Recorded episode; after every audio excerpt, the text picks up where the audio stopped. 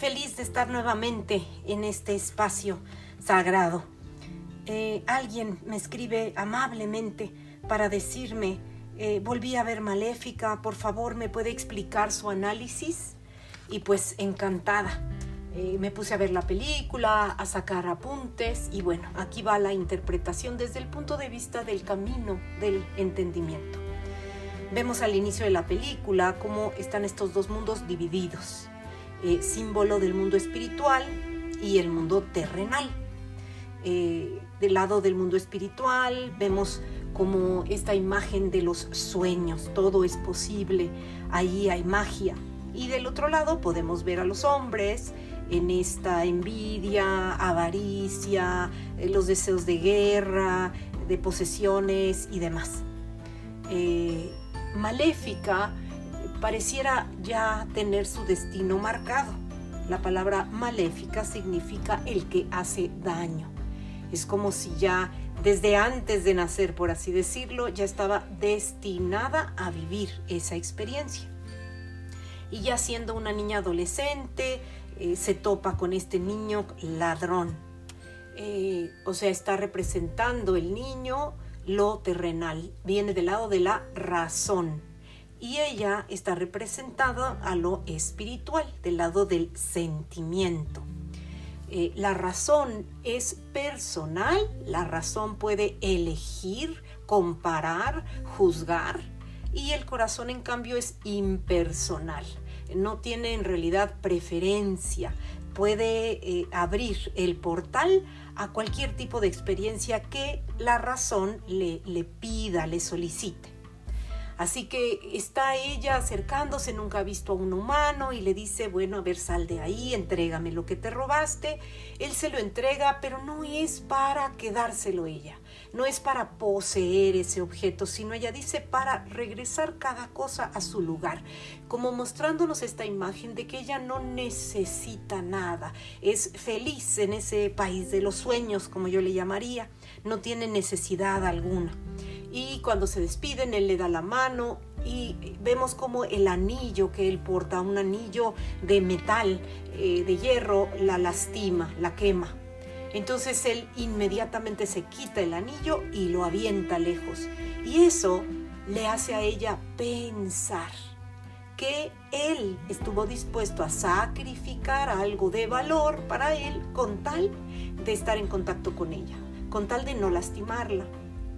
Ahí es la primera señal que vemos que ella empieza a salir de la inocencia, de la totalidad, a hacer suposiciones, a tomarse las cosas de manera personal e imaginar que él lo hizo por ella a sentir que ella es importante para él y empieza, en lugar a estar de estar en este estado del ser donde ella vivía, empieza a soñar con este muchacho. La vemos con una carita como que está imaginando a este muchacho.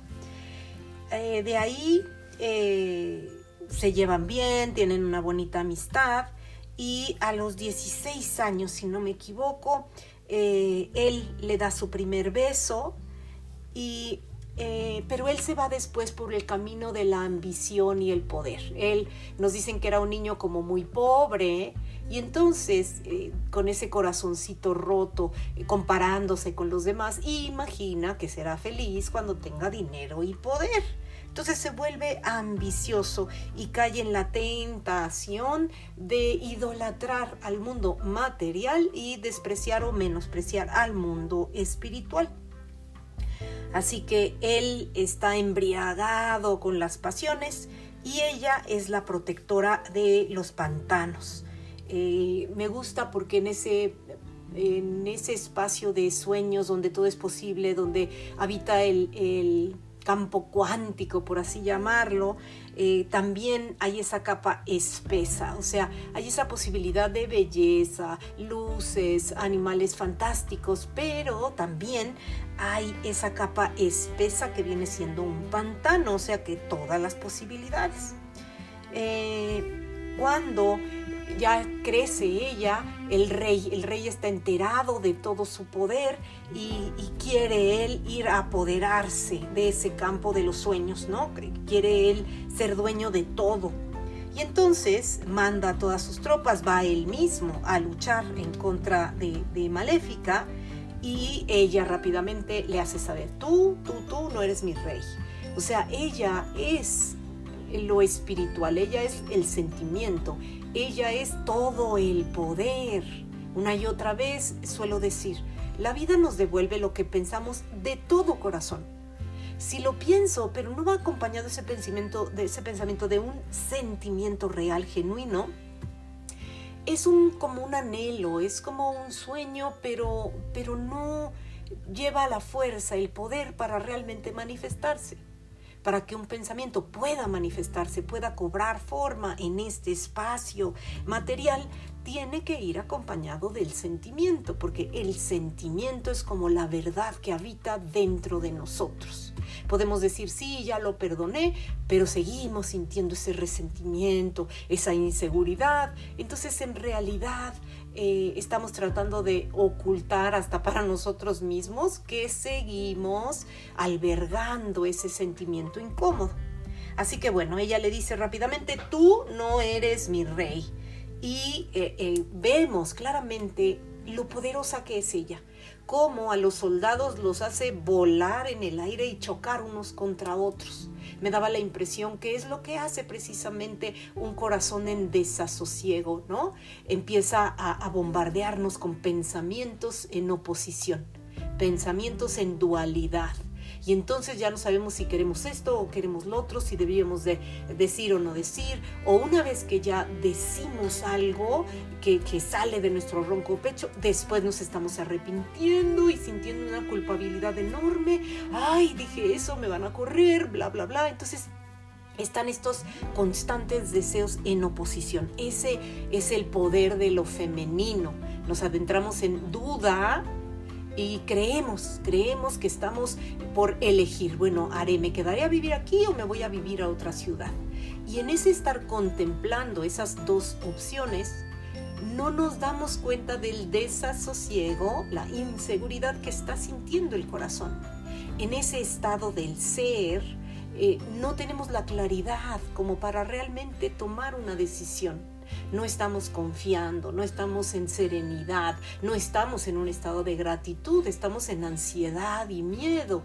Y entonces, si el corazón está en ese estado del ser, la razón no puede ser inteligente verdaderamente, no puede tomar buenas decisiones, no puede tener claridad, porque el corazón es la fuente de poder.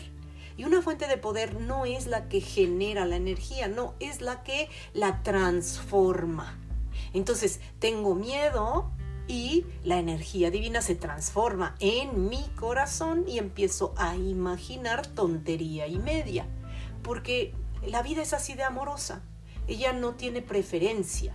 Si yo elijo quedarme en ese estado del ser, eh, voy a imaginar tragedias terribles que quizá ni siquiera van a suceder, como diría Montañé. Así que el rey pues queda humillado, no, no pudieron ganarle a Maléfica y en esa ira, en ese enojo, en ese deseo de venganza, eh, dice, el que la mate se queda con mi corona, va a ser mi sucesor. Entonces rápidamente eh, eh, este muchachito que había conocido a Maléfica de niña, pues le brillan los ojitos, ¿no? Él dice, wow, qué maravilla, eh, voy a poder tener todo lo que siempre había deseado. Entonces va y la busca, se acerca, supuestamente para advertirle, ¿no? Que la quieren matar, pero en realidad ya trae ese motivo ulterior, ya trae esa segunda intención. Entonces, pues ella, como, como se había quedado en esa ensoñación de creer que él por amor se había despojado de las cosas, entonces fácilmente cae en sus redes, ¿no? Y él la enamora, eh, parece que pasan la noche juntos y a la mañana siguiente, cuando ella ya está dormida, eh, porque él parece, me da la impresión, si no mal recuerdo, que él le pone algo en la bebida para que ella quede profundamente dormida y en ese acto le corta las alas y se las lleva para aparentar que la asesinó y decirle al, rey, aquí está la prueba de que ya la maté, entonces eh, ya dame la corona, casi casi. eh, vemos cómo se despierta ella y aúlla, aúlla, verdaderamente eh, está en este dolor terrible porque, fíjate la manera en que lo expresan, le cortaron las alas. Es exactamente lo que nos pasa a nosotros. Somos niños y tenemos la capacidad de soñar y divertirnos y después la vida eh, nos van sucediendo cosas y sentimos claramente cómo se nos, rompieron las alas, ¿no? Ya no eh, tenemos la confianza, la serenidad, eh, ya no actuamos asertivamente, ya estamos actuando temerosamente, ya estamos ansiosos, ya estamos inseguros o resentidos o insatisfechos, la constante insatisfacción que por más cosas que podamos conseguir nunca es suficiente porque una vez que poseemos algo, pues ya estamos pensando en lo siguiente. Eh, así que no sabemos ser felices eh, sin pareja, tampoco sabemos ser felices con pareja, no sabemos ser felices sin trabajo, tampoco sabemos ser felices con trabajo. ¿Por qué? Porque somos nosotros los que hemos desarrollado la habilidad de estar insatisfechos o resentidos o temerosos y esa habilidad ya se ha encarnado en el cuerpo y cualquier pretexto es bueno para que se detone, para que se active. Así que volviendo a Maléfica, aúlla del dolor. Imagínate, acostumbrada a hacer su santa voluntad, a volar libremente, a sentirse todopoderosa, de repente eh, siente que es débil, que es frágil, por un momento se siente impotente y es precisamente el resentimiento lo que la saca a flote. En lugar de tirarse a llorar como la muñeca fea por los rincones, eh, se empodera a partir del resentimiento. Ese sentimiento tan doloroso la hace levantarse y más bien tener deseos de venganza. Entonces quiere como reconstruirse eh, y aprovecha al cuervo para que sea sus ojos, ella le dice, ¿no? Eh, se me figuró a mí como esta época actual. Estoy, eh, no sé, resentida o estoy insegura. ¿Y qué hago? Utilizo el celular de mi pareja para echar un ojo para ver con quién está conversando, ¿no? E, el celular es mis ojos. El celular me va a ayudar a ver eso que estoy tan interesada en ver. O sea, descubrir eh, su traición, descubrir eh, que verdaderamente está actuando de una forma en la cual yo voy a poder desilusionarme otra vez. Por eso dicen, el que busca, encuentra. Porque donde pongo la atención, pongo la energía. Y donde pongo la energía, en eso me convierto. O sea, mi vida da un giro para allá. Vibratoriamente le estoy pidiendo al campo cuántico una y otra vez muéstrame, muéstrame eh, una imagen que me permita saber que esta inseguridad que estoy sintiendo es verdad, es la neta del planeta, que, yo tengo razón. Es como si estuviéramos más interesados en tener razón que en ser felices. Eh, en ese momento Maléfica pues ya se dio cuenta que él simplemente la utilizó, ¿verdad? Cuando eh, este hombre le dice pues que ya es rey, que, que o sea, descubre sus verdaderas intenciones, ¿no? El engaño, el interés que él tenía de, estar con ella. Y pues por supuesto todo el reino, el reino de los sueños, que era fabuloso, eh, ya se convierte en un espacio oscuro, lúgubre, porque el hada a cargo pues está sin alas, está triste. Es exactamente lo que nos ocurre a nosotros los seres humanos de chicos podemos tener sueños grandes, después la vida eh, nos lleva por lugares donde eh, no desarrollamos la resiliencia, no sabemos adaptarnos, no sabemos fortalecernos a través de las experiencias. Entonces, ¿qué hacemos? Nos debilitamos, eh, empezamos a ser cobardes internamente, no, no confiamos en la fortaleza, no somos capaces de mantener la confianza, la serenidad, sobre todo un estado de gratitud. Una y otra vez lo digo, eh, gratitud en su etimología quiere decir grato. Es un estado grato, como neutral. Eh, ni, ni, la vida es yupi, qué emoción, qué maravilla, ni la vida es ay, qué horrible, es lo peor que pudo haber sucedido. Eh, simplemente nos mantenemos de manera neutral porque no queremos hacer olas, olas, olas eh, que provoquen un tsunami en el mundo material, sino queremos albergar esta sabiduría. Como dicen, construye tu casa sobre una roca firme y no sobre arena. O sea, construye tu yo sobre las bases de serenidad, confianza, alegría y gratitud. Y construyelo para que tenga eh, unos cimientos firmes, para que cuando suceda algo y venga esa ola emocional no te arrastre por completo. Si está tu casa cimentada, o sea, tu yo, el templo de Dios viviente, está cimentado en culpabilidad, en miedo, en inseguridad, en resentimiento, pues una ola emocional viene y te arrastra y te vas a estar ahogando en vasos con agua, precisamente porque tu yo, pues no está bien cimentado. Así que bueno, el cuervo eh, le informa de todo, le avisa que ya se casó, que tuvo una hija y que va a haber una gran celebración. Eh, la niña eh, va a tener el nombre de Aurora, o sea, brillo del sol naciente. Está hablando de un nuevo día. Fíjate, es como si augurara poderle dar vuelta a la página y comenzar nuevamente. Así que se presenta maléfica y ya están las haditas, una le da a la niña belleza, otra le da alegría, y en eso llega Maléfica. Eh, el rey sabe perfectamente lo que hizo, sabe que ella viene a vengarse. Eh, y, y, tiene miedo porque reconoce lo poderosa que ella es. Sabe que, que es como si el saber que el sentimiento es incontrolable. Si te sientes decepcionada, si te sientes resentida, por más que pienses que no deberías sentirte así, no puedes evitar sentirte así porque el sentimiento es infinitamente más poderosa que la razón, si es que la razón no ha sido desarrollada correctamente. Recuerda esto que también suelo decir, la razón es masculino, el sentimiento es femenino. Por eso dicen, el hombre o el esposo debe ser cabeza de la esposa. O sea, la razón tiene que tener muy claro qué es lo que desea, para dónde va, cuál es su sueño, y un sueño grande. Eh, y ella debe eh, como acatar las órdenes o los deseos de él pero ella jamás podrá ser sometida por un eh, masculino autoritario y tampoco va a poder ser controlada por un masculino eh, pusilánime.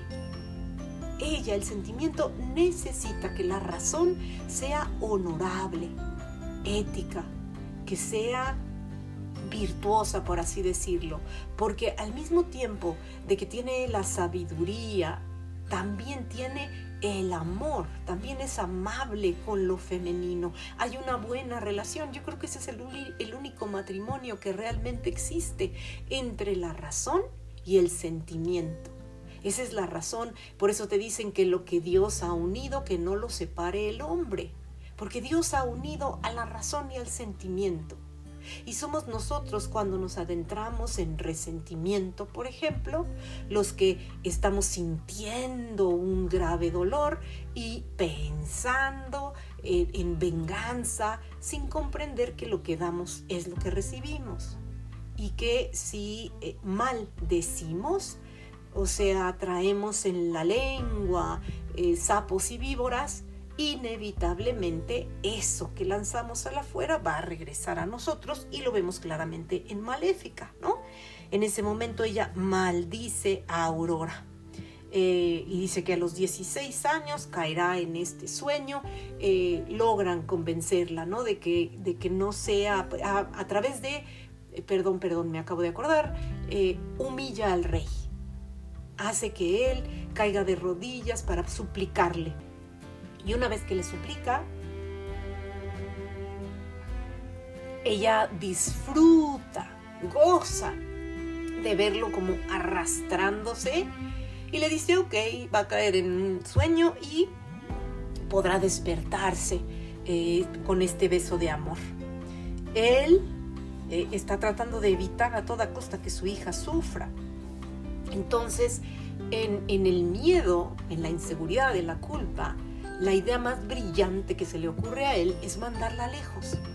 Entonces ya ni puede él disfrutar a su hija, ni su esposa puede disfrutar a la niña, tienen que vivir en ese miedo, en esa angustia eh, de pensar que a los 16 años le puede pasar algo. O sea, te muestran claramente cómo no sabe vivir aquí y ahora. Aquí y ahora, permitiendo cada día, cada instante en el amor. No, ya se está adelantando, ¿no? En 16 años va a pasar tal cosa, entonces hay que, según él, prevenir desde ahora y hace todo lo posible para evitar lo inevitable. Como nos dicen, cuando te toca, te toca, y cuando no te toca, aunque te pongas, no te toca. Entonces, eh, se, no, se ve claramente como eh, maléfica. Maléfica eh, está contenta, regocijada, pero al mismo tiempo no deja de interesarse por Aurora. Desde mi punto de vista me da la impresión que ella misma se ve a sí misma en esa niña. Ella fue esa niña inocente, repleta de amor, con un corazón puro. Así que inevitablemente esta chiquita le recuerda, le muestra en el espejo de la conciencia lo que ella misma fue. Mientras al rey eh, le ocurre lo contrario, por así decirlo. Empieza el miedo, la angustia, la paranoia, ¿no? A, apoderarse de él. Y ya se obsesiona con este deseo de venganza. Poco a poco, como diría el principito, descuida a su rosa, o sea, a su corazón, o sea, a lo que está floreciendo ahí, ya es descuidado, no se da cuenta lo que se está haciendo él mismo a sí mismo, como él se está bebiendo el veneno, deseando que el veneno le haga daño a Maléfica. Y lo va consumiendo. Es, el, odio es un corrosivo eh, que también de alguna manera oculta la culpabilidad que él siente por haber hecho lo que hizo. Y Maléfica, bueno, se va de ahí con esta sensación de haber triunfado, de haber logrado su venganza. Eh, aquí los dejo y seguimos con la segunda parte. Gracias.